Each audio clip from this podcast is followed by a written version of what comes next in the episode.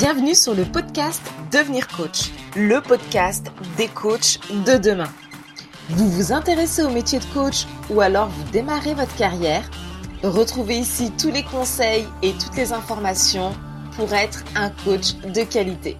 Je suis Jennifer Kwaku, coach professionnelle, formatrice et également la fondatrice de Blake Coaching Institute, l'école de coaching des coachs inspirés et inspirants.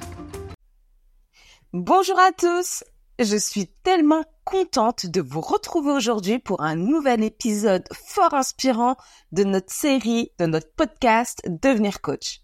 Avant de nous immerger dans le thème du jour, j'ai quelques nouvelles enthousiasmantes à partager. La prochaine rentrée de notre école Blake Coaching Institute est prévue courant du mois d'octobre et les préinscriptions sont déjà ouvertes. C'est votre chance de débuter une carrière florissante en coaching alors saisissez cette opportunité sans tarder. N'oubliez pas que si nos podcasts vous plaisent, vous pouvez les partager avec vos amis ou nous laisser des avis chaleureux et partager avec moi sur nos plateformes de tous nos réseaux sociaux. Votre soutien est notre plus grande motivation. Sans plus attendre, explorons ensemble notre sujet du jour, l'art de la résilience avec des conseils pratiques. Dans un premier temps, nous allons essayer de comprendre ce qu'est la résilience. Nous décortiquerons ensemble la notion de résilience, un thème aux multiples facettes. La résilience n'est pas seulement une vertu, mais une compétence que l'on peut sculpter et affiner jour après jour. Pour vous illustrer ça, nous allons vous raconter l'histoire de Laura, une femme qui a su transformer ses épreuves en forme en force motrice.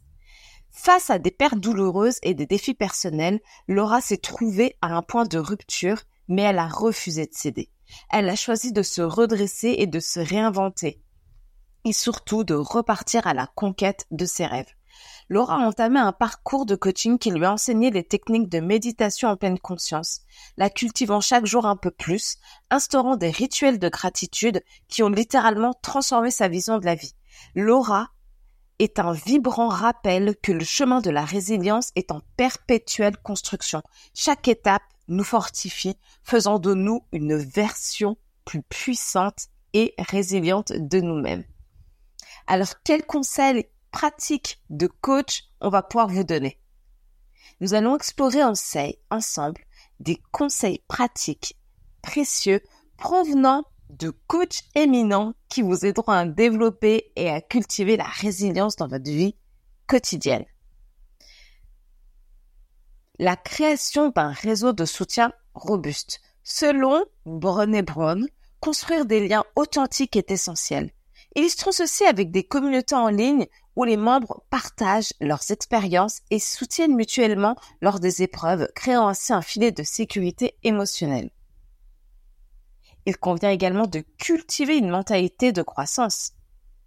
Carol Dweck suggère de voir les échecs comme des opportunités d'apprentissage. Un exemple marquant pourrait être les entrepreneurs qui, après un échec initial, ajustent leur stratégie d'entreprise et réussissent lors de leur seconde tentative, illustrant ainsi une mentalité de croissance en action. Prendre soin de soi. Sean Ashore met en avant l'importance du bien-être physique et émotionnel.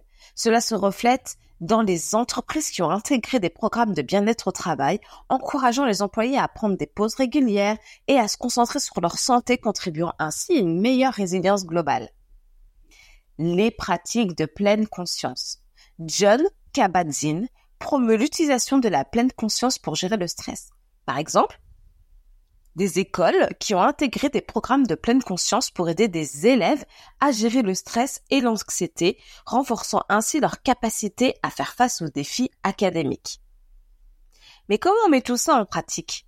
Nous allons aborder la manière de mettre en œuvre ces conseils pratiques dans la vie quotidienne, en utilisant des exemples concrets et des études de cas. La tenue d'un journal. La recherche de James, de James pardon, Pinbaker a montré que la tenue d'un journal de gratitude pouvait être bénéfique. Par exemple, des études de cas ont montré que des individus qui documentent régulièrement leurs expériences, leurs sentiments, leur quotidien sont souvent mieux équipés pour gérer le stress et l'anxiété. Parlons de la méditation. les études publiées dans le JAMA International Medicine indiquent les bienfaits de la méditation. On peut observer des cas où des employés d'entreprise, grâce à des séances de méditation régulières, ont pu gérer efficacement le stress et améliorer leur productivité au travail. En conclusion, tout est possible. La résilience se travaille au quotidien. Vous pouvez chaque jour améliorer votre résilience. J'espère que cet épisode vous a offert des aperçus précieux dans l'art de la résilience et comment cultiver ça dans votre vie personnelle et professionnelle. Rappelez-vous que je suis là pour vous accompagner dans votre voyage pour devenir un coach influent et prospère, notamment grâce à notre école Blay Coaching Institute. Si vous avez apprécié cet épisode, je vous invite à vous préinscrire gratuitement à notre formation. Cela vous permettra d'obtenir une entrevue avec moi et nous pourrons échanger sur votre projet et votre future carrière. La rentrée est prévue au mois d'octobre, alors si vous êtes prêt à franchir le pas et à commencer votre carrière de coach, n'attendez plus. Merci de nous avoir rejoints aujourd'hui et n'oubliez pas de vous abonner pour ne manquer aucun de nos prochains épisodes riches en conseils et astuces pour vous guider dans votre carrière de coaching. À bientôt!